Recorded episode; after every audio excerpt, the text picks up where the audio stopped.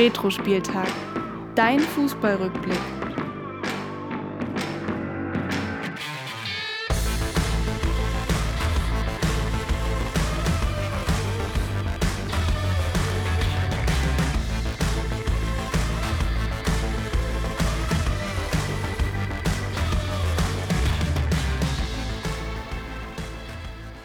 Ja, und damit hallo und herzlich willkommen hier bei Retro Spieltag, dein Fußballrückblick. Mein Name ist Willi Nowak und mir gegenüber sitzt auch heute in der 56. Folge wieder mein Kumpel Florian. Hallo Willi, einen schönen äh, guten Abend. Heute möchte ich mich mal zuallererst bei dir bedanken, Willi. Oh. Denn ich habe heute, ich weiß nicht, fast vielleicht zum ersten Mal in meinem Leben ein, eine Autogrammkarte bekommen. Aber nicht von mir tatsächlich, sondern vom, Sondern vom Schauspieler Andreas Pietschmann, den keiner kennen wird vom, den vom Namen, vielleicht jetzt ich. niemanden kennt. Der spielt bei der Netflix-Serie Dark mit. Da spielt er den mittelalten Jonas, wenn ihr die Serie kennt. Und bei der Netflix, bei der neuen Netflix-Serie 1899, das ist aber unbezahlte Werbung, spielt er den Kapitän. Da geht es um Hoffenheim bestimmt, schätze ich, oder? Ist keine Hoffenheim-Doku tatsächlich. Es ist eher eine. Ich dachte, er spielt irgendwie Kapitän Weder die Biesewitsch im Aufstiegsjahr. wäre, wäre irgendwo passend, aber da ähm, ha- hast du mich gerade sehr überrascht, muss ich sagen. Und das kommt auf jeden Fall neben deinen Urlaubskarten bei mir an den Kühlschrank. Mensch, nicht schlecht. Ja, genau. Also habe ich dir mitgebracht aus einer beliebten MDR-Sendung war er zu Gast und ähm, da habe ich die Chance genutzt und dachte, der kleine Fan Florian freut sich bestimmt darüber. Ja, Florian, wir haben ja äh, heute quasi die, die zweite WM-Spezialfolge. Heute wollen wir ein bisschen auf die anderen Gruppen gucken, die neben der deutschen Gruppe existierten. In der letzten Folge haben wir bereits über die Gruppe G ähm, der Deutschen gesprochen. Heute sind dann die Gruppen A bis F und H dran. Und da gab es ja doch die eine oder andere Überraschung, auf die wir gleich gucken werden. Bis dahin ähm, schauen wir erstmal noch aufs Retro-Quiz und schauen, wie du dich da geschlagen hast. Retro-Quiz. Ja, Florian, die erste Frage lautete: Im Mai 2014 spielten die deutsche Nationalmannschaft gegen Polen und Jogi Löw bekam die Gelegenheit, nochmal munter durchzuprobieren. Wie viele Debütanten standen im Hamburger Volksparkstadion damals auf dem Platz? Waren das A 8, B 10 oder C 12 Spieler? Du hast dich hier tatsächlich für 12 entschieden und das ist absolut richtig. Glückwunsch dafür. Und jetzt die Frage, Flori, kriegst du noch zwölf zusammen oder wie viel kriegst du überhaupt zusammen? Oh Mann, das ist echt schwierig. Hast du die auf, aufgelistet? Oder? Ich habe sie mir alle aufgeschrieben. also ich glaube, ja. Chris, Christian Günther war auf jeden Fall dabei. Christian Günther war einer von den zwölf, genau. Dann glaube ich Oliver Sorg, ja. Tobias oder? Weiß. Tobias Weiß? Nee, ich glaube, das war schon viel Das war früher. er, war. Ja, ich glaube, das war so EM 2008 oder sowas. Kann auch sein, aber das wären auch so Spezialisten gewesen. Oder vielleicht vor der WM so 10 oder sowas. Also ich kann es ja einfach mal kurz sagen. ja, sag mal noch. wenn's gern. an dieser Stelle hängt. Ein paar Namen haben dann auch noch öfter gespielt, ein paar Namen dann eher nicht mehr. Aber auch zum Beispiel zwei Namen sind dabei, die auch bei der aktuellen WM im deutschen Kader sind. Unter anderem Debütanten waren André Hahn, Sebastian Jung, Oliver Sorg, hattest du genannt, Sebastian Rudi, Kevin Volland, Christoph Kramer, Hm. Antonio Rüdiger, Skodran Mustafi, ähm, Christian Günther, genau, äh, Maxi Arnold, Max Meyer und Leon Goretzka. Oh, okay. Doch einige, die jetzt noch dabei sind, also Rüdiger Genau. und, und Goretzka und Kramer in, immerhin als ZDF-Experte. Richtig. Ja, und viele, ich finde viele Namen, die man so gar nicht mehr auf dem Schirm hat. Sorg bestimmt da ganz vorne mit dabei. Auch ein Sebastian Jung hätte ich nicht gewusst, dass der mal in der Nationalmannschaft gespielt hat, war ja auch immer ein großes Talent, aber auch dann verletzungsgeplagt gewesen bei Wolfsburg und Frankfurt. Auch ein André Hahn hätte ich jetzt nicht äh, sagen können, dass der schon mal Nationalmannschaft gespielt hat. Ja, dann halt eine ganze Reihe an Spielern, die auch heute, ich glaube sogar im, im Rewe, im Rewe-Album vorhanden sind als, als Sammelkarte quasi, die jetzt nicht dabei sind unbedingt, aber zumindest auch zum erweiterten Kreis gehörten. Äh, Wie zum Beispiel halt auch einen Kevin Volland, der auch hätte nominiert werden können. Auch äh, möglicherweise Maximilian Arnold war ja auch mal in der Verlosung. Ja. Und dann halt auch ein paar Namen, wo man sagt, die spielen heute gar keine Rolle mehr. Ganz vorne mit dabei, Max Meyer. Damals eines der größten Talente gewesen. Und Stimmt. ich glaube, ihm hat man neben Leon Goretzka auf jeden Fall eine große Nationalmannschaftskarriere zugetraut, ist aber dann anders gekommen. Ja, mittlerweile ist Max Meyer auch einige Male gewechselt. Ich habe gerade mal geschaut, er spielt zurzeit beim FC Luzern in der Schweizer Liga. Vorher mal bei Fenerbahce, bei Midtjylland. Also das war's mit der großen Karriere, würde ich jetzt mal sagen.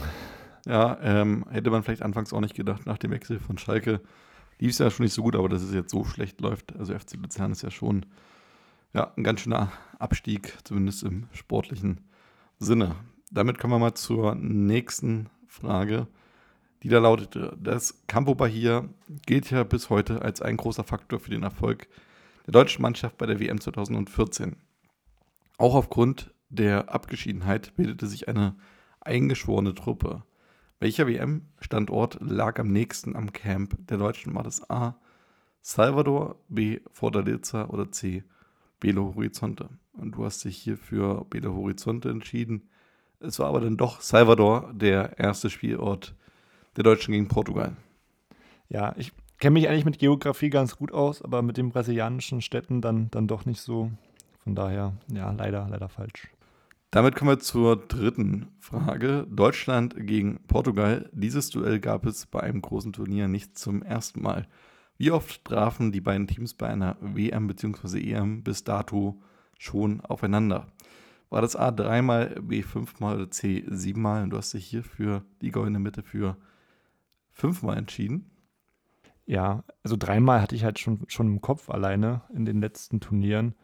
Und siebenmal war mir zu viel, weil Portugal auch echt eine Zeit lang mal gar nicht qualifiziert war. Deswegen, ich hätte ja, glaube ich, in der ersten Frage mich für die höchste Antwort entschieden. Deswegen dachte ich, jetzt gehe ich mit der goldenen Mitte.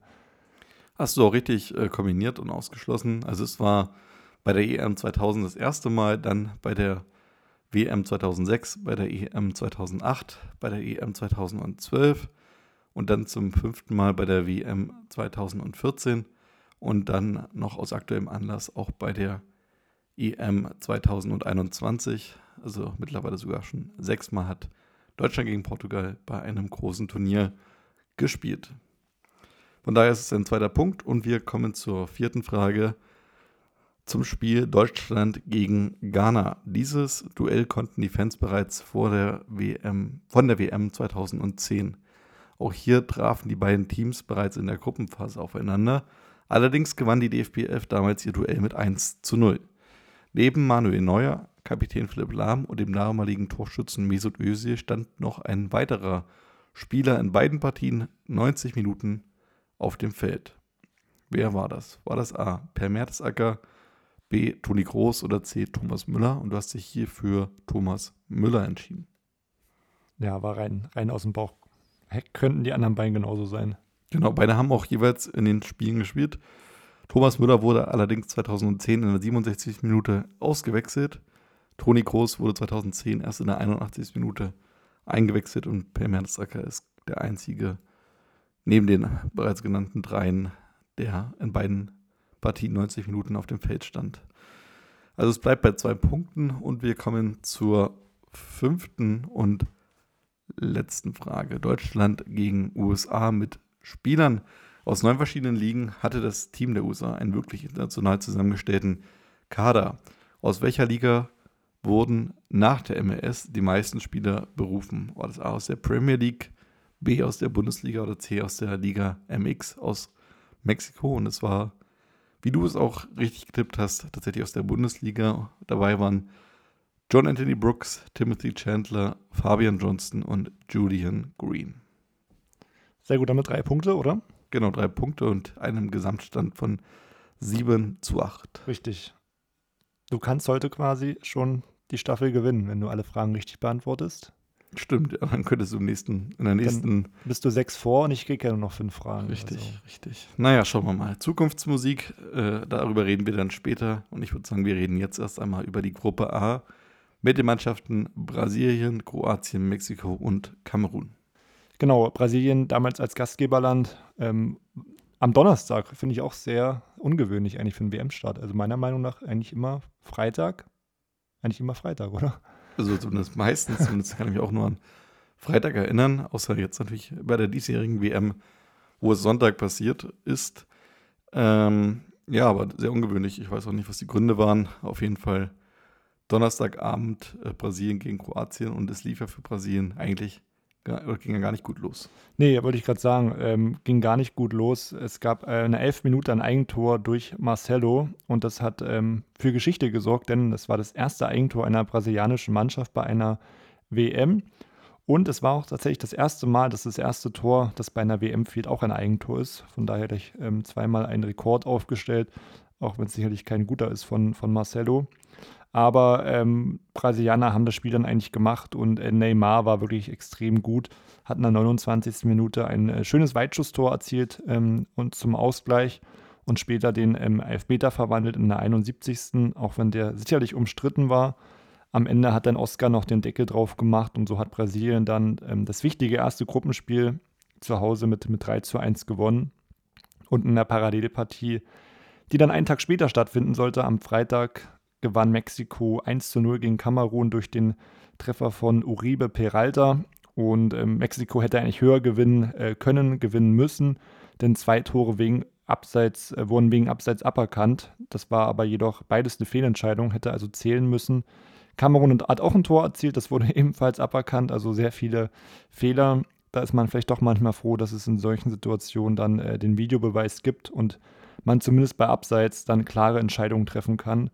Und auch ganz interessant, die äh, FIFA hat dann den Linienrichter nicht mehr eingesetzt bei der WM. Also die sind da echt rigoros. Ja. Gibt auch, glaube ich, genügend Schiedsrichterteams und da will man auch nur die Besten spielen lassen, aber das ist sehr konsequent. Und ich finde auch tatsächlich, dass äh, die WM für Schiedsrichterinnovationen tatsächlich immer gut ist. Also auch bei dieser WM merkt man ja so einen Unterschied zum, äh, beim Thema Nachspielzeit. Und auch diese neue Abseitstechnologie ist ja komplett anders, sodass ich das eigentlich immer ganz spannend finde, was bei der WM dann neu eingesetzt wird. Damals war es ja die Torlinientechnik 2014 und das Freistoßspray, was zum ersten Mal eingesetzt wurde, was ja auch dafür viel Lacher anfangs sorgte, was aber heute eigentlich nicht mehr wegzudenken ist. Definitiv. Also ich glaube auch am Anfang hat man sich immer gewundert, wenn die Schiedsrichter das so gesprayt haben.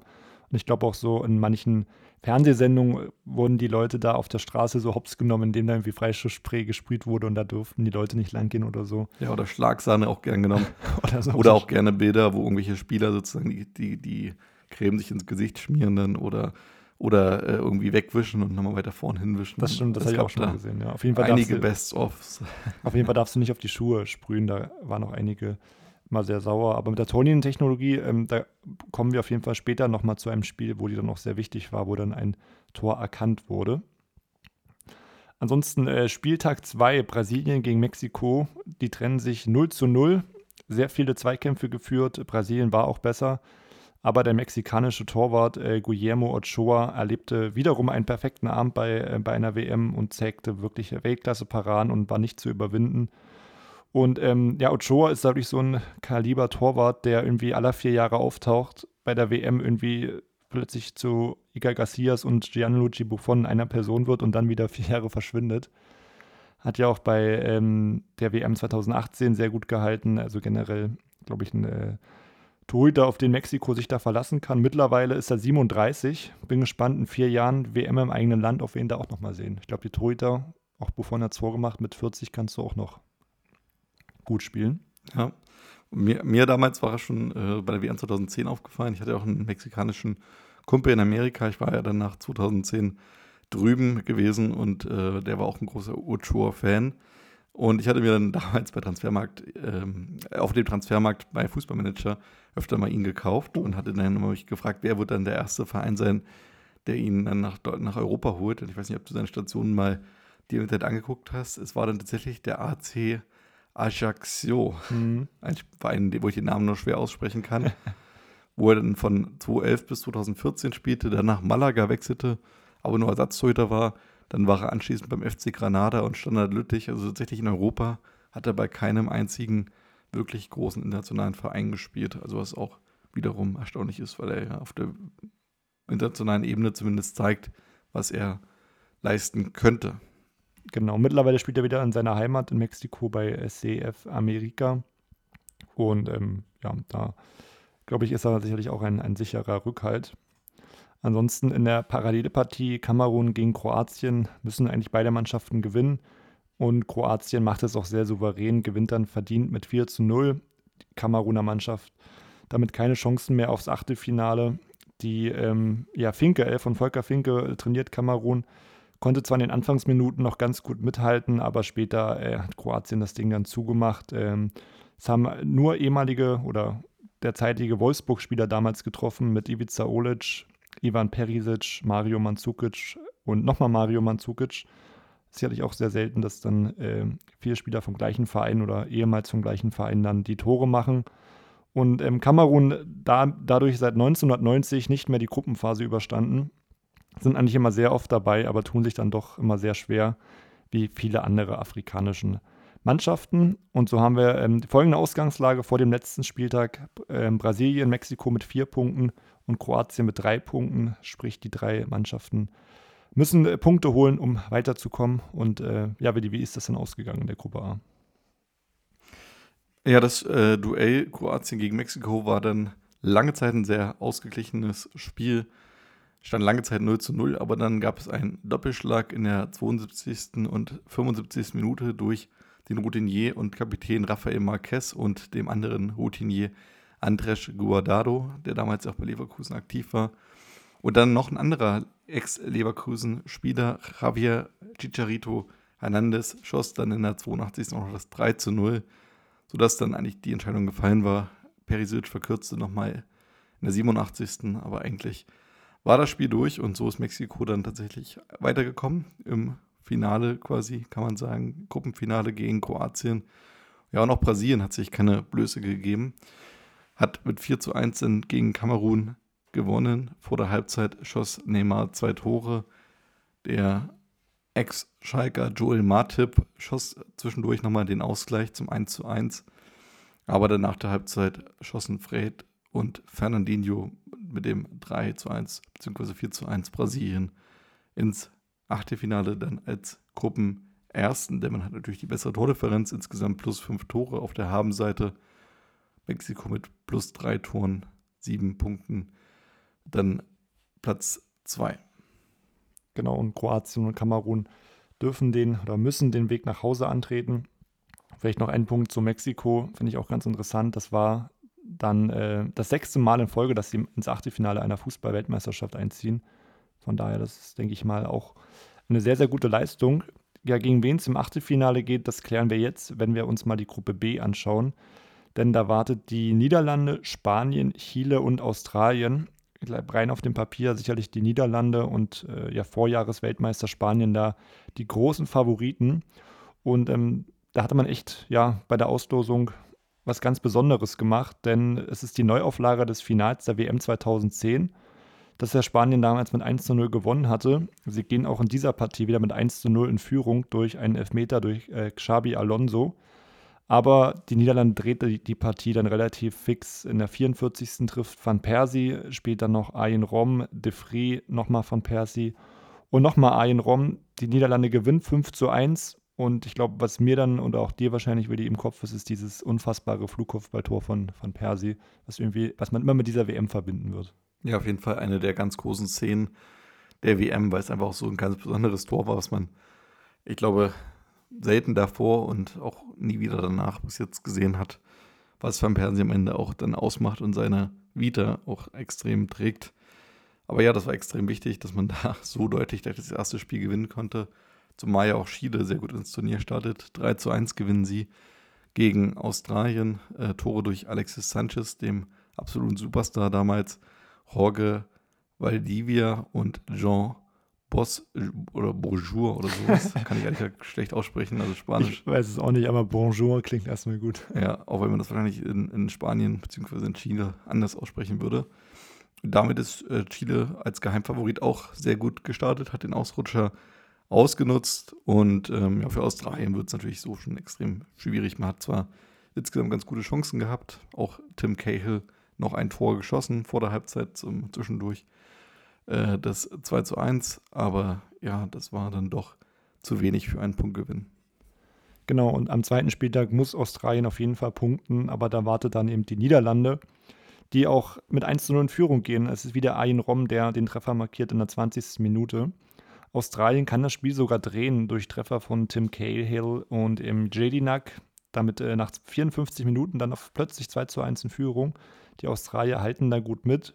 aber die Niederländer erhöhen dann doch nochmal die Schlagzahl und durch Treffer von Robin van Persie und Memphis Depay ähm, gewinnen sie am Ende dann doch das Spiel äh, verdient mit 3 zu 2 und in der Parallelpartie macht auch Chile alles klar und qualifiziert sich bereits fürs Achtelfinale, denn sie spielen äh, gegen Spanien 2 zu 0, gewinnen durch Treffer von Eduardo Vargas und Charles Arangis sind sehr aggressiv an Wer äh, am Werke und ähm, ja, Spanien versucht sich zwar in der zweiten Halbzeit nochmal aufzubäumen und zumindest zum Anschlusstreffer zu kommen, aber gegen ähm, Chile war an dem Tag nicht zu holen. Und so sind äh, sowohl die Niederlande als auch Chile bereits nach zwei Spieltagen mit sechs Punkten ins Achtelfinale äh, sicher weiter. Und am Ende geht es dann nur noch um den Gruppensieg. Ich finde, was mir so auffällt, ist, äh, dass auch viele Spieler hier auftauchen, die entweder schon in der Bundesliga gespielt haben zu dem Zeitpunkt oder in der Bundesliga noch spielen werden. Auch Charles Arangis, natürlich auch ähm, bis heute einer, der bei Leverkusen ähm, ein wichtiger Spieler ist. Und ähm, ich glaube, Vargas ist es der Vargas, der auch bei Hoffenheim zwischendurch war. Ich glaube, er war also ja. auch von daher auch da noch ein Spieler, der in der Bundesliga eine Rolle spielte, genauso wie beispielsweise auch Arjen Robben oder ähm, ein anderer Name war mir jetzt auch noch aufgefallen, weiß ich jetzt gerade nicht. Äh, Xabi Alonso bei Spanien. Ähm, genau, aber um nochmal auf die Ausgangslage vor Spieltag 3 zu gucken. Genau, Niederlande und Chile sind damit schon weiter, beide mit sechs Punkten. Australien und Spanien mit null Punkte. Geht es quasi nur noch um die goldene Ananas und das Spiel gewinnt dann auch erwartungsgemäß Spanien mit 3 zu 0. Tore durch David Villa, Fernando Torres und Juan Mata. Ja, insgesamt am Ende ein Spiel, das so ein bisschen untergeht, am Ende auch irgendwie belanglos ist. Ein schönes Tor gab es durch David Silva noch zu bestaunen. Ein Hackentrick, Tor war dann der, ja, vielleicht versöhnliche Abschluss, wenn man das irgendwie so nennen kann. Ich glaube, am Ende war es nicht wirklich versöhnlich. Ähm, ja, am Ende Spanien damit ausgeschieden mit drei Punkten auf Platz drei, aus drei ein Vierter. Und im Spiel um den Gruppensieg gewann dann Holland durch Tore von Fair und Depay in der 77. und 90. Minute mit 2 zu 0. Lange war das Duell ausgeglichen und kampfbetont mit wenig Chancen, aber durch die Einwechslung von Fair, ähm, der sofort mit seinem ersten Ballkontakt und auch in einem wunderschönen Kopf, weil das Tor für die Oranier schoss, war dann die Vorentscheidung erzielt und dann in der Nachspielzeit, wo dann Chile drücken musste und ja, hinten alles aufmachen musste, hat dann Memphis Depay diese Schwachstelle genutzt und die 2 zu 0 Entscheidung erzielt. Ich muss sagen, die Niederlande hat mir damals nach der Gruppenphase extrem gut gefallen. Gingen sicherlich auch als einer der Top-Favoriten dann in die K.O.-Runde. Also gerade nach diesem 5-1 gegen, gegen Spanien, auch das 2-0 gegen Chile, die ja auch eine sehr gute WM gespielt haben, haben da auf jeden Fall für ähm, Aufsehen gesorgt. Und für Spanien halt dieser WM-Fluch. Wenn du die WM gewinnst, dann scheidest du in der nächsten WM in der Gruppenphase aus. Wir kennen das selber. Wir sind 2018 ja in der Gruppenphase ausgeschieden nach unserem WM-Sieg. Ja, seltsam, woran das dann lag. Ja, aber alles sehr überraschend. Das hatte sich ja gar nicht angedeutet. Also, man hat ja vor der WM gesagt, dass die Holländer überaltert sein könnten. Mhm. Also auch einen Van Persie, einen Robben oder auch einen Wesley Snyder. Die haben ja alle schon ihre besten Jahre so ein bisschen hinter sich gehabt zu dem Zeitpunkt oder waren auf dem Höhepunkt der Karriere. Und bei Spanien war ja schon noch die Generation da, die klar auch seit 2008 da mitgestaltet hat, aber auch trotzdem mit Juan Mata zum Beispiel oder David Silva Spieler, die zu dem Zeitpunkt noch relativ jung waren und eigentlich so die neue Ära an erfolgreichen Spielern einläuten sollte.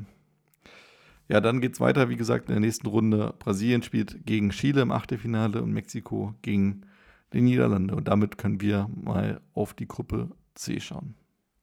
Ich glaube, ähm, bei den Niederlande haben wir noch einen besonderen Spieler vergessen, den du uns ja vorstellen möchtest. Stimmt. Wir schauen noch auf Robin van Persie, habe ich natürlich ausgearbeitet. Ein Spieler, der vor allem durch sein Kopfballtor aufgefallen ist. Wir hatten es gerade eben schon mal angesprochen. Und Robin van Persie ist heute Thema bei Was macht eigentlich?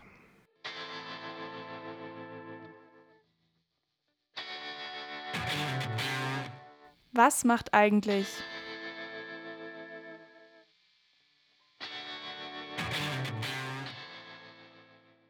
Ja, Robin van Persie, Jahrgang 1983, geboren in Rotterdam, ist ein Spieler, der ursprünglich bei Excelsior Rotterdam angefangen hat. Also ist ja auch ein Verein, der ein bisschen vergessen wird ähm, weil er ja der kleinere Bruder, wenn man das so will, von Feyenoord ist.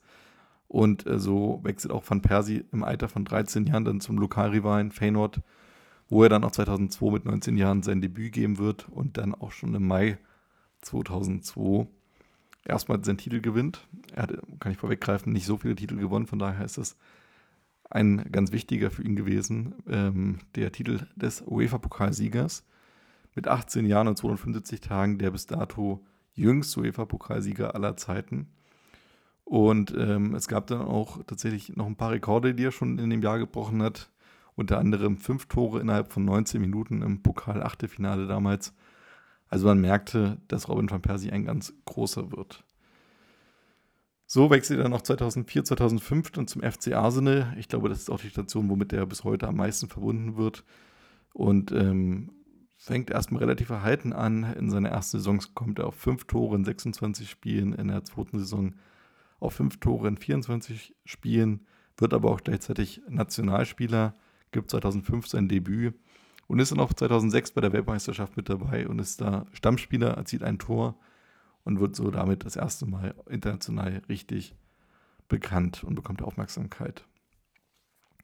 Am 21. Januar 2007, in der Saison, wo es bei ihm eigentlich recht gut läuft, zu dem Zeitpunkt hat er in 17 Ligaspielen 11 Tore erzielt, bricht er sich beim Jubel tatsächlich den Mittelfuß und fällt bis zum Saisonende aus.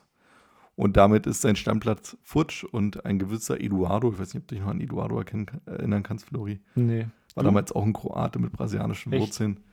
Er hat diesen Stammplatz streitig gemacht, aber er schafft es dann tatsächlich, das Verletzungspech von Eduardo wiederum auszunutzen und ähm, ist dann auch im Jahr 2007, 2008 relativ erfolgreich wieder mit dabei und ist dann auch bei der EM 2008 gesetzt bei den Niederlanden, erzielt in vier Spielen zwei Tore, ist auch wieder ein wichtiger Teil, ein großer Spieler. Aber am Ende wird es auch da für die Niederlande mal wieder nicht für einen Titel reichen. Ja, dann äh, ist so ein bisschen die Zeit, wo Van Persie mit Chess Fabregas die Aushängeschilder des Clubs sind. Er wird 2008, 2009 19 Tore und 14 Vorlagen geben und damit Topscorer sein. Aber er wird dann gebremst 2009 durch einen schweren Bänderriss im Testspiel gegen Italien für die Nationalmannschaft. Wird aber dann doch bis 2010 zur WM wieder fit, wo er wiederum gesetzt ist und dann ja auch mit einer ungewohnt defensiven Spielweise der Niederländer ins Finale einzieht. Aber das Finale soll ja verloren gehen. Dann 2010, 2011 wird er Dennis Bergkamp, seinen Landsmann, beerben und die Trikotnummer 10 übernehmen bei Arsenal. Also ein wichtiger Moment für ihn. Und jetzt ist er so ein bisschen in seiner Topform. Er erzielt beispielsweise 18 Tore in der Premier League, wird damit drittbester Torschütze hinter Berbatov und Carlos Tevez. Und nach dem Abgang von Cesc Fabregas 2011 zum FC Barcelona wird er auch Kapitän unter Trainer Arsene Wenger.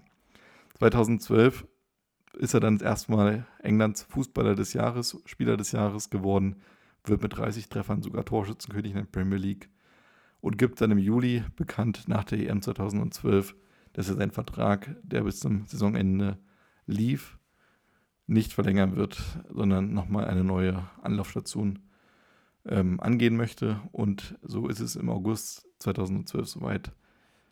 Er wird zum Ligakonkurrenten Manchester United abgegeben, immerhin noch für 30 Millionen Euro. Mit einem auslaufenden Vertrag ist das für damalige Verhältnisse relativ viel und wird dann auch mit Menu das erste Mal Meister und mit 26 Toren wiederum Torschützenkönig.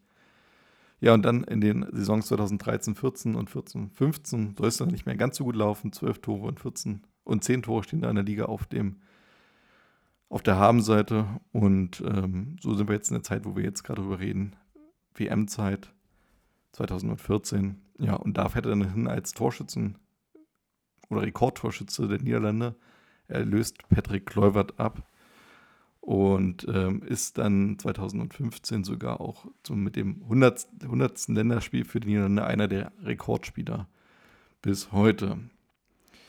Es gibt im Anschluss noch einen Wechsel zu Fenerbahce Istanbul für 6 Millionen Euro im Jahr 2015. Auch da wird es nichts mit Titeln.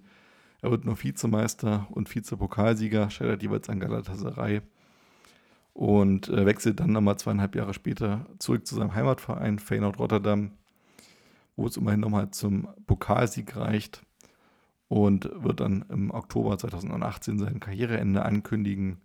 2019 im Mai bestreitet er sein letztes Spiel und äh, verliert das leider mit 0 zu 2 gegen ADO Den Haag und ähm, wurde auch trotzdem frenetisch von den Fans gefeiert. 2020 bekommt er seinen ersten Trainerjob als Stürmertrainer unter Dick Advokat und ist es auch bis heute in Rotterdam unter dem jetzigen Trainer Arne Slot. Sicherlich äh, mit den ganzen Toren, die Van Persie geschossen hat, nicht die schlechteste Wahl, ihn als Stürmertrainer zu, zu verpflichten. Aber dass der so viele Tore gemacht hat und so oft Torschützenkönig war, hätte ich nicht gedacht, ehrlich gesagt. Ja. Wie gesagt, ich verbinde ihn auch ehrlich gesagt mehr mit Arsenal als mit Man United, auch wenn vielleicht bei Man United seine zumindest von den Titeln her wichtigere Zeit war. Aber am Ende, glaube ich, war er immer so ein bisschen zu spät bei den Vereinen, wo die quasi ihre erfolgreichsten Zeiten schon hinter sich hatten. Also bei Arsenal, die haben ja 2004 die Meisterschaft geholt. Mhm. Er wechselt dann 2004 dahin, also nachdem man quasi den Titel holte. Selbe ist es ja bei Manu, da hat er immerhin nochmal einen Meistertitel geholt, aber danach ist dann Man City die dominantere Adresse und er so läuft ein bisschen den Titel hinterher, hat am Ende auch nicht so viele holen können, aber immerhin ein paar wenige und ist, glaube ich, auch in den Niederlanden bis heute eine Legende. Das glaube ich auch. denke, dass da viele Niederländer sein Trikot äh, zu Hause haben und das sicherlich auch zu Recht. Ich muss sagen, für mich stand er irgendwie damals immer, gerade bei der Niederlande, immer so ein bisschen, zumindest eine Zeit lang im Schatten von äh, Ruud van Nistelrooy. Ja, gebe ich dir recht, aber Ruud van Nistelrooy zum Beispiel beendet ja, glaube ich, dann so 2008 seine Nationalmannschaftskarriere, so Pi mal Daumen, und da hat Van Persie schon ziemlich lange da mitgestürmt. So, ich glaube, war schon der bessere Stürmer im Vergleich zum Beispiel auch zu Dirk Coit oder ähnlichen Spielern, die in derselben Zeit dann aktiv waren. Ryan Babel zum Beispiel würde mir noch einfallen als Stürmer. Stimmt. Aber ja, klar, also ich glaube so, wenn man jetzt ihn so eins zu eins mit Van Nistelrooy vergleicht, ist, glaube ich, Van Nistelrooy schon der größere Fußballer, ja. Gut, aber danke für die äh, Vorstellung von Robin van Persie. Äh, seine Reise mit der Niederlande geht dann ja noch weiter ins Achtelfinale. Wir machen dann erstmal weiter mit der Gruppe C, die auf dem Papier erstmal sehr ausgeglichen daherkommt. Diese besteht nämlich aus Kolumbien, Japan, Griechenland und der Elfenbeinküste. Finde ich irgendwo eine sehr schöne Gruppe, weil es da keinen klaren Favoriten meiner Meinung nach gibt und eben auch vier Länder und äh, vier verschiedene Kontinente. Hat man sicherlich auch nicht in jeder Gruppe. Und ähm, ja, gerade Kolumbien äh, gelingt dann sehr, sehr guter Start in die WM. Im Auftaktspiel gegen Griechenland gewinnt sie sehr souverän mit 3 zu 0. Äh, ein Torschütze auch Rames Rodriguez, der dann noch wirklich auf sich aufmerksam machen sollte. Griechenland hat zwar einige Chancen, aber mehr als ein paar Aluminiumtreffer springen dabei nicht raus. Und so geht man da äh, mit einer Niederlage in die, in die WM. Im Parallelspiel gewinnt dann die Elfenbeinküste mit 2 zu 1 gegen Japan. Die Taktiken sind da komplett unterschiedlich. Japan versucht da über eine stabile Abwehr und, und Kontern zum Erfolg zu kommen und die Elfenbeinküste vertraut da auf ihre ähm, auch individuell starke Offensive mit äh, Wilfried Boni, Gervinho und, und Drogba, die ja auch alle in der Premier League ähm, gespielt haben. Japan geht sogar in Führung durch ähm, Honda in der ersten Halbzeit, doch in der zweiten Halbzeit kann die Elfenbeinküste das Spiel innerhalb von 99 Sekunden drehen durch eben die Treffer von Wilfried Boni und Gervinho. Und so gewinnt die Elfenbeinküste ähm, das erste Spiel mit, mit 2 zu 1 gegen Japan. Und an Spieltag 2 wartet dann Kolumbien. Genau, Kolumbien als Favorit in das Spiel gegangen, wird auch seiner Rolle gerecht, allerdings erst in der zweiten Halbzeit. Die erste war dann doch ziemlich, ähm, ja, mau. Mau, kann man schon so sagen. Gab wenig Schüsse und äh, der erste Torschuss überhaupt kommt dann erst in der zweiten Halbzeit auf, zustande. James Rodriguez in der 64. wird dann das 1 zu 0 erzielen. Also wieder James, man merkt hier schon, der Junge ist, hat einen Lauf und das 2 zu 0 lässt nicht lange auf sich warten. Sechs Minuten später durch Juan Quintero ist es soweit. Die Elfenbeinküste wird dann nochmal in der 74. durch Gervinho verkürzen, aber es wird dabei bleiben, es gibt keinen weiteren Treffer, sodass dann Kolumbien mit sechs Punkten bereits als Achtelfinalteilnehmer feststeht. Denn im Parallelspiel Japan gegen Griechenland gibt es nur ein 0 zu 0 ein Spiel, wo beide halt einen Sieg gebraucht hätten, um irgendwie nochmal eine Chance aufs Weiterkommen sich zu wahren. Ähm, aber trotz 50-minütiger Überzahl schafft es Japan nicht, den ersten Sieg einzufahren. Die haben zwar insgesamt die besseren Chancen und mehr Spielanteile, aber es fehlt an der nötigen Durchschlagskraft. Genau, ähm, damit Griechenland wird es sehr schwierig, dann ähm, noch weiterzukommen. Sie haben die Chance im direkten Duell gegen die Elfenbeinküste und parallel muss Japan gegen Kolumbien gewinnen. Aber das wird für die Japaner sehr schwierig, denn bereits nach 17 Minuten liegen sie im Rückstand durch den Treffer von Juan Guadrado. Zur Halbzeit können sie immer noch ausgleichen, die Japaner durch Shinji Okazaki. Aber in der zweiten Halbzeit macht dann äh, Kolumbien nochmal ernst, äh, trifft durch Florencio Martinez doppelt und erneut Rames Rodriguez in der 90. dann zum klaren 4 zu 1 Sieg. Damit dann Japan sicher raus. Und ähm, bei Griechenland gegen Elfenbeinküste haben dann beide die Möglichkeit aufs Weiterkommen. Griechenland geht auch in Führung in der ersten Halbzeit äh, durch Samaris der dann auch sehr lange Bestand hat, bis zur 74. Es trifft abermals Wilfried Boni zum, zum Ausgleich. Die Griechen hätten auch schon äh, vorher erhöhen können. Die haben wirklich sehr gute, sehr gute Offensivaktionen gehabt, haben äh, mehrmals Pfosten und Latte getroffen. Und erst in der 90. erlöst ein Elfmeter dann die Griechen. Samaras verwandelt den zum viel umjubelten Siegtreffer. Die Griechen gewinnen am Ende mit 2 zu 1, lassen sich von den mitgereisten Fans dort feiern und hätte man sicherlich nach dem ersten Spieltag und der hohen Niederlage gegen Kolumbien nicht gedacht, aber Griechenland zieht tatsächlich mit vier Punkten ins Achtelfinale ein. Kolumbien, wie gesagt, sicher Erster als Gruppenerster äh, mit neun Punkten sicher im Achtelfinale. Und die Elfenbeinküste und Japan ja, treten die Heimreise an. Sicherlich eine Gruppenkonstellation, die man vielleicht vorher so nicht erwartet hat. Kolumbien aber sehr dominant. Auf alle Fälle. Damit können wir mal zur Gruppe D gucken, auf wen dann die beiden Mannschaften treffen werden. Die Gruppe D stand aus Uruguay, Costa Rica, England und Italien und hier war sozusagen im Vorfeld von einer Hammergruppe die Rede, wo es eigentlich nur darum ging, wer wird erster, Uruguay, England oder Italien und wer fliegt raus von den drei Mannschaften. Wer es am Ende geworden ist, werden wir gleich zu sprechen kommen. Das erste Spiel lautete Uruguay gegen Costa Rica. Und äh, Uruguay hier als klarer Favorit ins Spiel gegangen. Aber Costa Rica verkauft sich in der ersten Halbzeit erstaunlich gut und liegt nur 1 zu 0 hinten durch einen Treffer von Edinson Cavani. Und in der zweiten Halbzeit ist es dann eine Halbzeit der Südamerikaner, die bestimmt auch bis heute da in den Köpfen hängen geblieben ist. Joel Campbell und Oscar Duarte erzielen innerhalb von fünf Minuten das 1 zu 1 bzw. 2 zu 1 und Marco Urenia in der 84. macht sogar noch mit der 3 zu 1, mit dem 3 zu 1 die Entscheidung. Tja, Costa Rica damit äh, mit der ersten Überraschung oder ja, der ersten Gruppe zu, Gruppenüberraschung zumindest. England gegen Italien, das war auch ein Spiel, wo viele vorher nicht wussten, wie man beide Mannschaften einschätzen soll. Ich glaube, da war vorher die Rede, dass England der Favorit sei, auch wenn Italien ja bei der EM 2012 immer bis ins Finale kam, aber sie galten als überaltert und als ähm, ja, keine, keine Mannschaft, sondern ähm, hätten ein bisschen mehr Harmonie gebraucht. Ja, und so ist es in einem feuchtwarmen Klassiker. Ähm, ein Spiel mit erschwerten Bedingungen. Es galt schon vorab als Rumble in the Jungle, weil es halt in Manaus am Amazonas stattfindet unter hoher Luftfeuchtigkeit. Und Claudio Marquisio erzielt in der 35. Minute das 1 zu 0 und Daniel Sturridge gleicht in der 37. dann aus. Es geht also mit 1 zu 1 in die Halbzeit. Und dann Mario Balotelli, man hätte es kaum für möglich gehalten, dass dieser Mann zu dem Zeitpunkt nochmal ein Comeback feiern kann. Er wurde ja auch schon oft geschasst zu dieser Zeit als verlorenes Talent.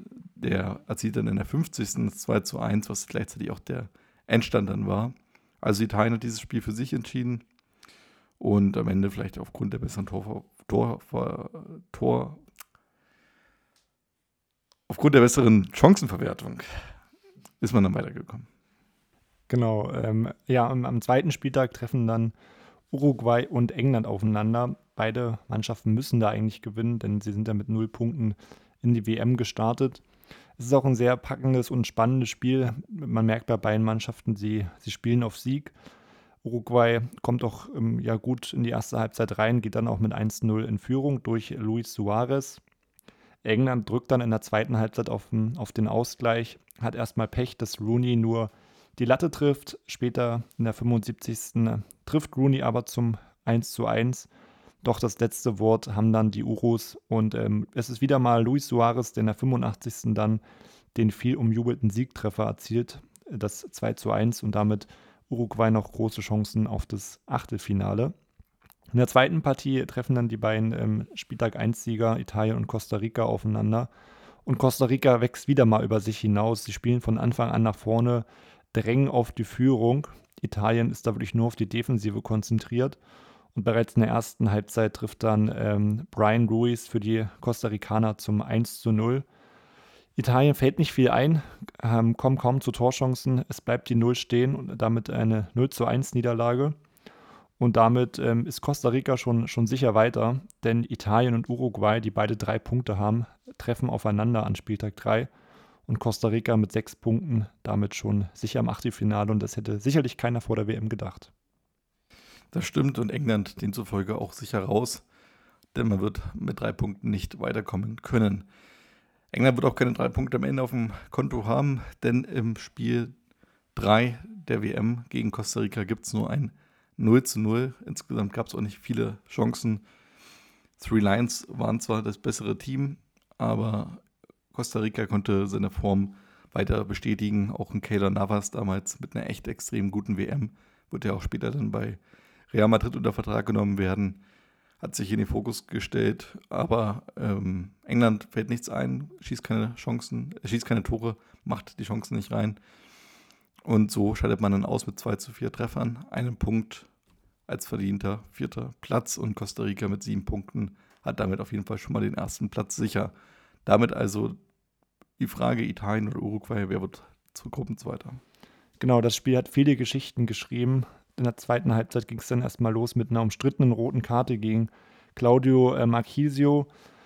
Uruguay hat 1-0 gewonnen durch Diego Godin in der 81. Durch eine Standardsituation, die Godin dann ins Tor köpfte, ähm, hiefte er Uruguay ins Achtelfinale. Aber die, das eigentliche Bild, was von dem Spiel hängen geblieben ist, ist äh, Luis Suarez, der Giorgio Cellini in die Schulter beißt. Stimmt, ja.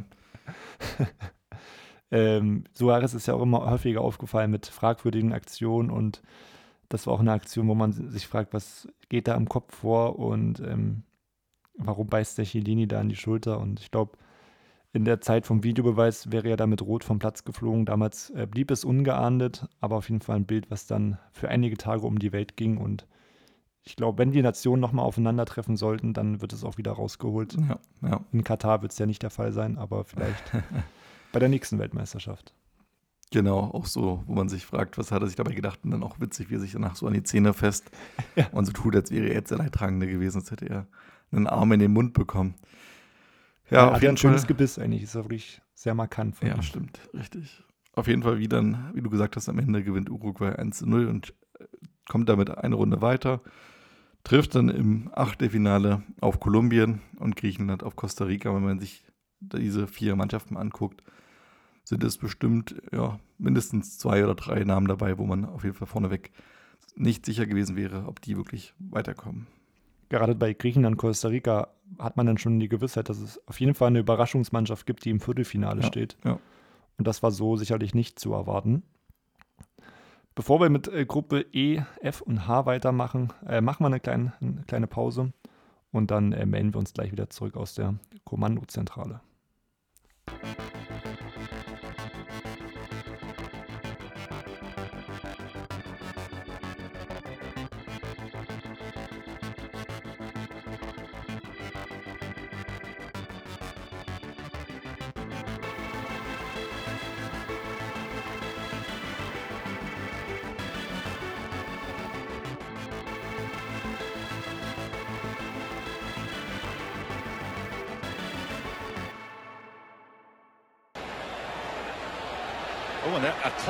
Inside the penalty area involving Chiellini. It's also left his Uruguayan opponent Suarez clutching his face. What's Chiellini claiming here? Here he is again, running to the box. There's the first challenge. Oh dear. Oh. Oh dear, dear, dear. Let's have another look. It looks to me, dare I say it, that he's had a little bite at Chiellini. Surely not again. surely not again. The head certainly went in Chiellini's direction. It can't be proved, but Chiellini's trying to make it obvious to everybody. Well, if that was a bite, and we've yet to see conclusive proof, then that's the third time that Luis Suarez has committed that particular crime. Once in Holland, where he became known quickly as the cannibal, and then more famously against Branislav Ivanovic of Chelsea in an EPL game. So, dann willkommen zurück zu Part 2, zur Folge zur WM 2014, zur Gruppenphase. Wir machen weiter mit Gruppe E, mit Frankreich, der Schweiz, Ecuador und Honduras. Sicherlich Frankreich und die Schweiz da die großen Favoriten auf den, auf den Gruppensieg. Und beide starten noch sehr gut in die, in die WM. Frankreich gewinnt relativ deutlich gegen Honduras mit 3 zu 0. Ist von Anfang an die ähm, ja, spielbestimmende Mannschaft. Durch zwei Lattentreffer von äh, Karim Benzema melden sie sich da auch schon mal an. Und in der 45. Minute wird dann der, der Torreigen auch eröffnet durch einen Elfmetertreffer von Karim Benzema nachdem sogar Honduras in Unterzahl geraten ist durch eine gelb-rote Karte für einen ähm, ja, honduranischen Spieler mit dem Namen Rodrigo Palacios. In der zweiten Halbzeit ähm, erhöht Frankreich dann direkt nach der Halbzeit durch ein Eigentor und in der 72. Minute gibt es das 3 zu 0 durch Karim Benzema. Er schnürt den Doppelpack und dann auch das erste Mal, dass die Torlinientechnologie zum Einsatz kommt. Denn da musste man genau hinschauen, ob der Ball da auch hinter der Linie ist. Das war er und damit gewinnt Frankreich verdient mit 3 zu 0. Die Schweiz hingegen tut sich sehr schwer gegen Ecuador, liegt in der ersten Halbzeit 0 zu 1 zurück durch den Treffer von Enna Valencia, der ja auch bei der diesjährigen WM im Eröffnungsspiel sofort einen Doppelpack schnürte und auch 2014 schon wichtiger Bestandteil war für Ecuador. In der zweiten Halbzeit ähm, brachte der ähm, Coach der Schweizer dann Admir Mehmedi vom SC Freiburg, der dann in der 48. das 1 zu 1 markierte. Und als alle dachten, die Partie geht mit 1 zu 1 zu Ende, trifft Haris Seferovic, der ehemalige Frankfurter, zum viel umjubelten 2 zu 1 und damit für wichtige drei Punkte für die Schweiz. Denn im zweiten Spiel sollte ja der, der Nachbar warten. Das geht gegen Frankreich.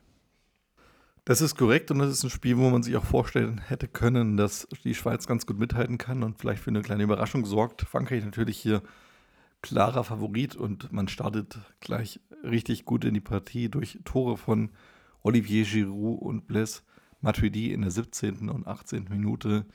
Geht man schnell mit 2 zu 0 in Führung und macht quasi die Vorentscheidung fast schon, die dann endgültig fällt durch Valbuena in der 41. kurz vor der Halbzeit 3 zu 0 für Frankreich und auch nach dem Seitenwechsel sieht das nicht viel anders aus. Karim Benzema und Mohamed Sissoko erhöhen auf 4 bzw. 5 zu 0 und damit Frankreich auf jeden Fall einer der ganz großen Favoriten in dem Turnier. Fünf verschiedene Torschützen in diesem Spiel alleine zeigt, dass die ganze Mannschaft extrem gut in Form ist, auch wenn die Schweiz durch Gemali und Granit Xhaka nochmal auf insgesamt 2 zu 5 verkürzen können. Aber natürlich äh, die Schweiz dadurch ähm, im, im, im, Hintertreffen, was die Tordifferenz angeht, im Vergleich zu Ecuador, können wir gleich mal drauf gucken. Ähm, und man hat Gefahr, die Gefahr, dass man wie 2010 trotz Auftaktsieg ausscheidet. Ja, im Parallelspiel Honduras gegen Ecuador ist dann Ecuador seiner Favoritenrolle gerecht geworden, auch wenn Honduras in der 31. das 1 zu 0 erzielen konnte durch Carlo Costly. Enna Valencia war es auch hier wiederum, der einen Doppelpack schnürte. Also wir sehen, wir haben es ja mit einem echten WM-Experten zu tun äh, der dann in der 34. und 65. die beiden Tore schoss und damit Ecuador auch auf Platz 2 schoss, die dann quasi vor dem dritten Spieltag zumindest eine gute Chance haben, aus eigener Kraft die nächste Runde zu erreichen. Genau, aufgrund der angesprochenen Tordifferenz ist Ecuador eben äh, vor der Schweiz, aber haben eben auch den schwierigeren Gegner mit den Franzosen. Es ist eine sehr umkämpfte Partie. Für die äh, Franzosen geht es eigentlich um, um nichts mehr, aber sie haben trotzdem ein, Chancenplus. Ecuador ähm, schwächt sich dann selber, denn ab der 50. Minute sind sie in Unterzahl, bringen aber immerhin ein 0 zu 0 nach Hause, was damit alle Chancen fürs Weiterkommen offen lässt. Sie müssen einfach auf Schützenhilfe von Honduras hoffen, die es aber leider nicht gibt, denn die Schweiz äh, macht ein sehr gutes Spiel und ähm, gewinnt das Spiel auch in der Höhe, verdient mit 3 zu 0. Man of the Match damals der Bayern-Profi Shedan Shakiri, der alle drei Tore erzielte und damit die Schweiz dann am Ende doch ungefährdet ins Achtelfinale bringt. Ja, Honduras dann leider mit 0 Punkten und einem Torverhältnis von 1 zu 8 dann verdient Gruppenletzter. Für Ecuador reicht es mit vier Punkten nicht zum Weiterkommen und die Schweiz und die Franzosen können sich aufs Achtelfinale freuen und äh, freuen sich da auf einen Gegner aus der Gruppe F, die ähm, aus Argentinien, Bosnien, Iran und Nigeria bestand. Und da sicherlich Argentinien einer der großen Favoriten und Bosnien die einzige Mannschaft, die bei der WM debütiert. Ansonsten alle Mannschaften schon mal bei einer WM dabei gewesen. Aber wie die im ersten Gruppenspiel hat sich ja Bosnien dann nicht so gut geschlagen. Ja, man startet überhaupt nicht gut in das Turnier. Sead Kolasinac ist es, der in der dritten Minute das 1 zu 0 erzielt, allerdings für Argentinien. Es war ein Eigentor. Und ähm, Lionel Messi wird in der 65. auf 2 zu 0 erhöhen, auch wenn Ibisevic nochmal kurz vor Schluss auf 2 zu 1 verkürzen kann. War jedoch Bosnien eigentlich zu keiner Zeit wirklich so richtig im Spiel. Argentinien hat sich insgesamt ganz gut präsentiert, hat noch ein bisschen Reserven in der Offensive möglicherweise, aber man war sehr dominant und hatte zu keiner Zeit das Gefühl, das Spiel aus der Hand zu geben. Im Parallelspiel Iran gegen Nigeria endete das Spiel 0 zu 0 in einem Spiel, das nur wenig Torchancen hatte. Haben sich hier beide Mannschaften nicht wirklich gut präsentiert. Ich glaube, hier kann sogar Iran mit dem 0 zu 0 besser leben als Nigeria. Denn die Nigerianer hätten mit einem Sieg schon mal einen großen Schritt hier Richtung Weiterkommen machen können und müssten so gegen Bosnien dann schon fast gewinnen am zweiten Spieltag auf jeden Fall eine Partie, an die ich mich noch eher leider erinnere, denn es war tatsächlich eines der langweiligsten Spiele, was ich verfolgt habe. Und es kam damals auch zu einer sehr unchristlichen Zeit. Ich glaube, es war 0 Uhr der Anstoß in Deutschland und ich wollte mir das Spiel dann noch anschauen. Hätte ich es mal lieber nicht gemacht. Ich glaube, ich bin dann ich bin auch eingeschlafen während des Spiels auf jeden Fall, weil es gab wirklich keine Höhepunkte und hatte leider nicht viel mit Fußball zu tun. Ja. Aber ich fand, ich fand ehrlich gesagt die Anschlusszeiten ganz cool, weil man dadurch den ganzen Abend irgendwie Fußball gucken konnte und es nicht so zeitig vorbei war oder so früh anfing. Ich glaube, ungefähr so von 15 bis 0 waren irgendwie die Anschlusszeiten verteilt. Auf jeden Fall, ähm, ich fand das ganz gut, aber verstehe deinen Punkt. Ja, zweiter Spieltag. Argentinien gegen Iran war ein Spiel, wo man auf jeden Fall sagen musste, dass Argentinien als haushoher Favorit in das Spiel gegangen ist und man mit einem hohen Sieg rechnen musste. Aber so kam es nicht, denn bis zur 90. Minute stand dieses Spiel 0 zu 0 und tatsächlich war sogar Iran mit drei guten Chancen dabei, die allesamt von Romero gehalten wurden. Und so war es Lionel Messi, der dann mit einem Geniestreich in der 90. das 1 zu 0 ähm, schoss und den Ball ins Tor schlänzte und damit Argentinien noch eine Runde weiterbrachte. Denn im anderen Gruppenspiel Nigeria gegen Bosnien ging das Spiel ebenfalls 1-0 aus für Nigeria. Ja, Bosnien hatte auch Pech, dass ein Tor nicht anerkannt wurde, das man selber geschossen hatte. Ja, so war es Odem Wingi, der dann im 29. das 1 zu 0 das einzige Tor des Tages erzielte und damit auch gleichzeitig das Tor erzielte, was Bosnien aus dem Turnier warf. Denn mit null Punkten aus zwei Spielen sind die ausgeschieden. Und es ging noch darum, wer folgt Argentinien in die, ins Achtelfinale? Ist es Nigeria oder ist es Iran? Richtig, Nigeria mit der besseren Ausgangslage. Ihnen reicht ein Punkt gegen Argentinien, um weiterzukommen. Diesen Punkt ähm, gibt es am Ende aber leider nicht, denn sie verlieren mit 2 zu 3. Es geht immer hin und her. Ähm, Argentinien geht mit 1 zu 0 in Führung durch Messi. Ahmed Musa gleicht dann aus in der 5. Minute. Messi erzielt es 2 zu 1. Wieder gleicht Musa aus, aber das letzte Wort hat dann Argentinien durch den ähm, Verteidiger Marcus Rojo und ähm, damit Argentinien mit neun Punkten Gruppenerster und Nigeria braucht Schützenhilfe von Bosnien, die es auch gibt, denn Bosnien gewinnt immerhin das letzte Gruppenspiel, verdient mit 3 zu 1. Iran war einfach im Angriff zu harmlos und ideenlos. Da hatte, hatten die Bosnier dann leichtes Spiel, das zu verteidigen. Und vorne konnten sie sich dann eben auch auf ihre Superstars verlassen, auf Edin Dzeko, auf Miralem Pjanic, die das die die Partie dann relativ früh mit 2 zu 0 in die richtige Bahn gebracht haben. Iran zwar immerhin noch in der 82. mit dem Anschlusstreffer, aber eine Minute später gab es dann direkt das 3 zu 1 für die Bosnier und damit am Ende immerhin, auch wenn es nicht viel bringt, der dritte Platz in der Gruppe F mit drei Punkten und der Iran kam mit einem Punkt leider wieder die Heimreise antreten. Im Achtelfinale treffen dann Nigeria auf Frankreich und die Argentinier treffen auf die Schweiz. Wir haben noch eine Gruppe auf der Agenda, das ist die Gruppe H, denn die Gruppe G, die deutsche Gruppe, haben wir ja in der letzten Folge besprochen. Und wir brauchen quasi noch den Achtelfinalgegner für die deutsche Nationalmannschaft und für die USA. Und die kommt eben aus jener Gruppe H, die aus Belgien, Russland, Südkorea und Algerien besteht. Belgien sicherlich einer der Favoriten, damals auch schon der Geheimfavorit auf den, auf den WM-Titel. Und ich glaube, die, den wollte man auf jeden Fall im Achtelfinale erstmal aus dem Weg gehen als deutsche Nationalmannschaft. Ich glaube, Belgien damals erstmals wirklich richtig Geheimfavorit genannt und ich glaube, das auch damals noch zu Recht, denn es war eine Mannschaft, die wirklich gespickt war mit jungen, talentierten Spielern vom Weltklasse-Format. Ja, aber im ersten Spiel lief es gar nicht so gut, denn Algerien hätte tatsächlich eine Sensation schaffen können. Feguli war es, der das 1 zu 0 erzielte in der 25. Und es dauerte dann bis zur 70. bis Marouane Fellaini und Dries Mertens das 1 zu 1 bzw. 2 zu 1 in der 80. erzielten. Ja, Chefcoach Marc Wilmots hat beide Spieler eingewechselt und äh, somit die Wende gebracht. Und es zeigt, dass äh, da noch einige Ab Abstimmungsschwierigkeiten herrschten in der belgischen Mannschaft. Im Parallelspiel Russland gegen Südkorea gab es ebenfalls noch Abstimmungsprobleme, denn beide, Mannschaft, beide Mannschaften waren technisch und spielerisch stark limitiert. Bei Russland konnte man nichts mehr von früheren Turnieren wiedererkennen und auch Südkorea hat das gefürchtete, aggressive, konterorientierte Spiel vermissen lassen. Und so war es dann ein Patzer von Igor Akinfeev in der 68. Minute, der die Führung brachte für die Südkoreaner. Und dann war es sechs Minuten später Kerschakov, der dann das 1 zu 1 erzielte und damit den Endstand markierte. Sicherlich ein Ergebnis, mit dem beide Länder da erstmal leben können. Aber auf Russland wartet dann an Spieltag 2 ein etwas härterer Brocken, denn sie treffen dann auf, auf Belgien. Beide Mannschaften aber doch eher mit einer, mit einer schwachen Partie. Die Belgier haben zwar die besseren Chancen, aber ähm, ja, können da kein Tor erzielen. Auch Russland kommt später zu großen Möglichkeiten hätte sogar in der ersten Halbzeit einen Strafstoß bekommen können, den gab es aber nicht. Stattdessen ähm, schießt Divok Origi das wichtige 1 zu 0 für die Belgier. Kurz vor Schluss in der 88. Minute erzielt er das Tor des Tages und ähm, holt so die drei Punkte für die Roten Teufel.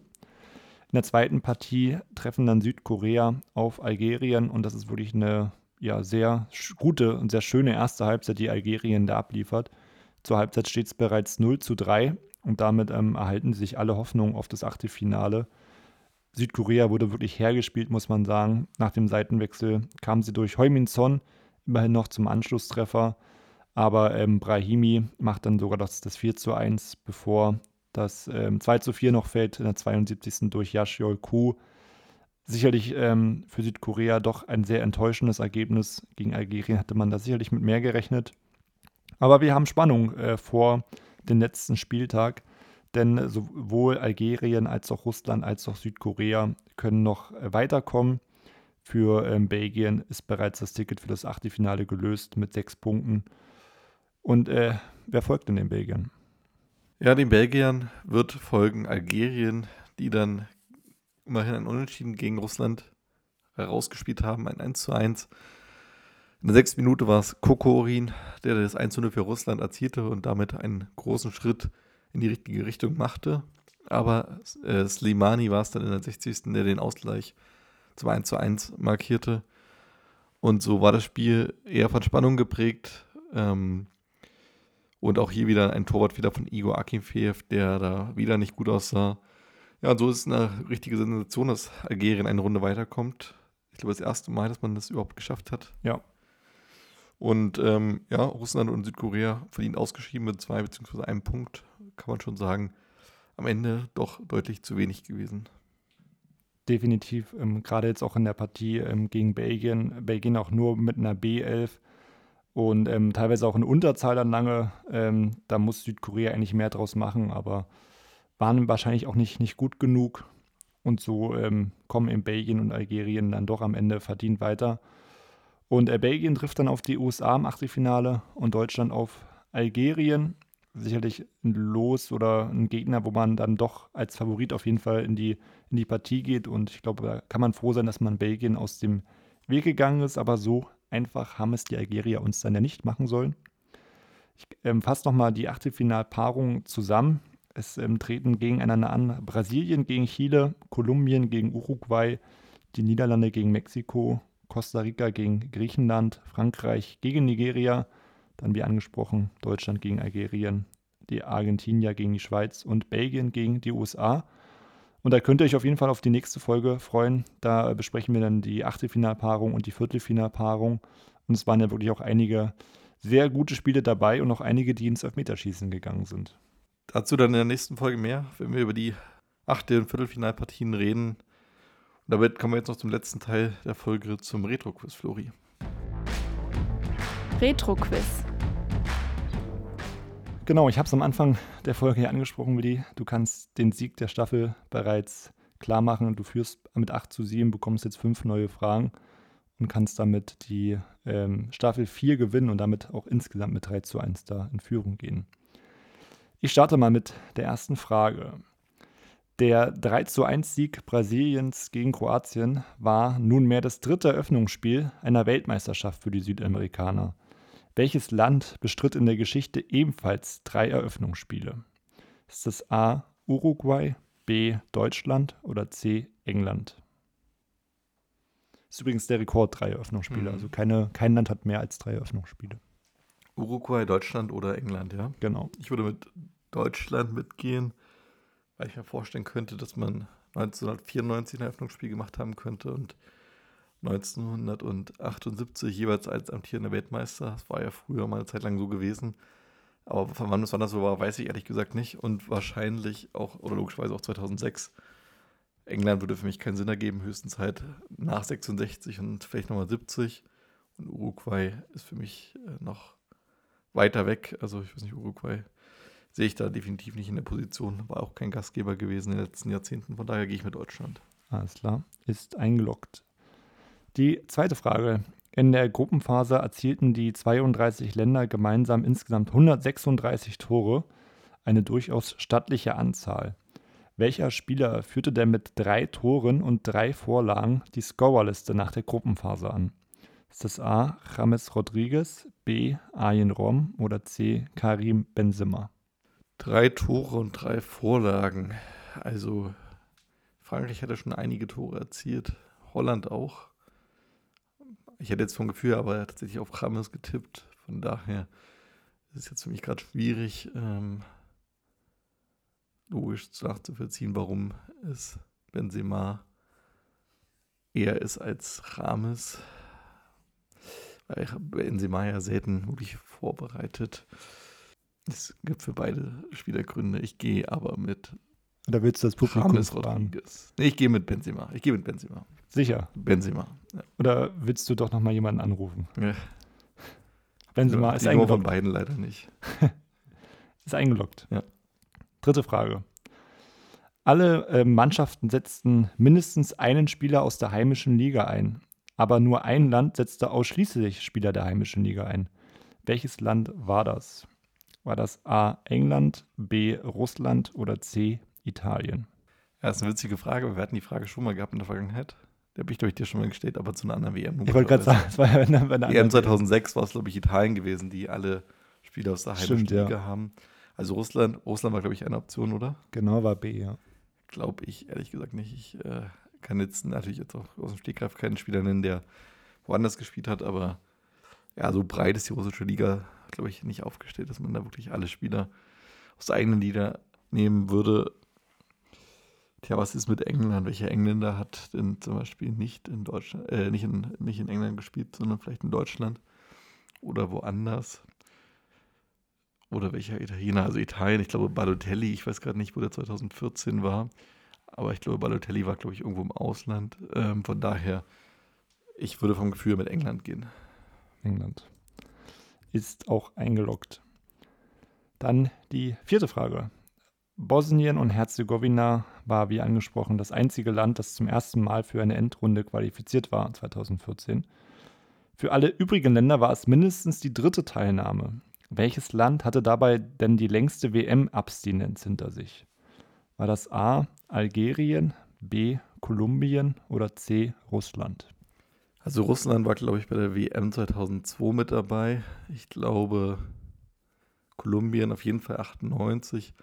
Algerien äh, wüsste ich jetzt nicht, war sowas wie vielleicht 1974, glaube ich, oder sowas. Von daher, ich würde sagen, Algerien war am längsten weg.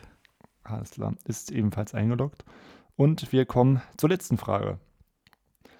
Der FC Bayern stellte trotz der Absage von Franck Ribéry mit 14 WM-Teilnehmern die meisten Spieler aller Vereine muss sich dadurch aber den ersten Platz mit einem weiteren Verein teilen. Welcher Verein stellte ebenfalls 14 Spieler zur WM ab? Ist das A. Real Madrid, B. Juventus Turin oder C. Manchester United? Das ist witzig, weil ich jetzt im Kopf so durchgegangen bin und ich dachte, jetzt kommt entweder bestimmt Real Madrid oder Manchester United. Ja. Ähm, das wäre jetzt so eine von beiden Mannschaften, hätte ich jetzt auf jeden Fall gesagt. Aber jetzt sind natürlich beide dabei. Sorry. Ich würde aber sagen, es war, glaube ich, eher Real Madrid. Einfach aufgrund Champions League-Titel 2014 und auch einen sehr guten Kader gehabt. Und ja, ich gehe aber mit Real. Sehr gut. Dann äh, sind wir durch mit den fünf Fragen und auch durch mit der Folge. Und ich bin auch durch generell.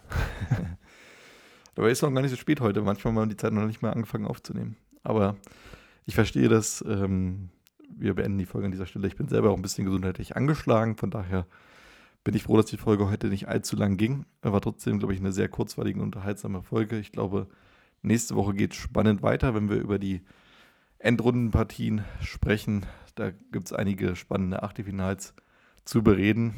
Und wir freuen uns auch über euer Feedback. Ihr könnt uns auch gerne bei Instagram, Facebook oder auch bei Twitter schreiben und uns auch folgen. Und neuerdings ja auch Florian bei TikTok. TikTok ich bin auch schon Follower wie 500 andere. Ja, es ging echt schnell. 500 waren innerhalb von einem Tag quasi schon da. Vielen Dank dafür. Und ähm, ja, genau, empfehlt uns gerne weiter an eure Freunde und Freundinnen. Und damit gebe ich ab. Und die letzten Worte hat wie immer mein Kumpel Florian. das klingt ja schon fast wie bei der Begrüßung. Ja. Aber gerne bei TikTok mal vorbeischauen, sind auf jeden Fall einige schöne Videos dabei. Und ich glaube, mittlerweile können wir ja einen schönen zweiten Advent wünschen, oder? Genau, also wenn ihr die Folge ähm, am Wochenende des wenn zweiten Advents hört, hört was, dann was wir natürlich zweiten erwarten. Advent. Ansonsten euch eine schöne Woche. Und dann hören wir uns nächsten Freitag wieder um 12 Uhr bei Retro-Spieltag, dein Fußball. Hoffentlich 12 Uhr. Vielleicht auch später. Macht's gut.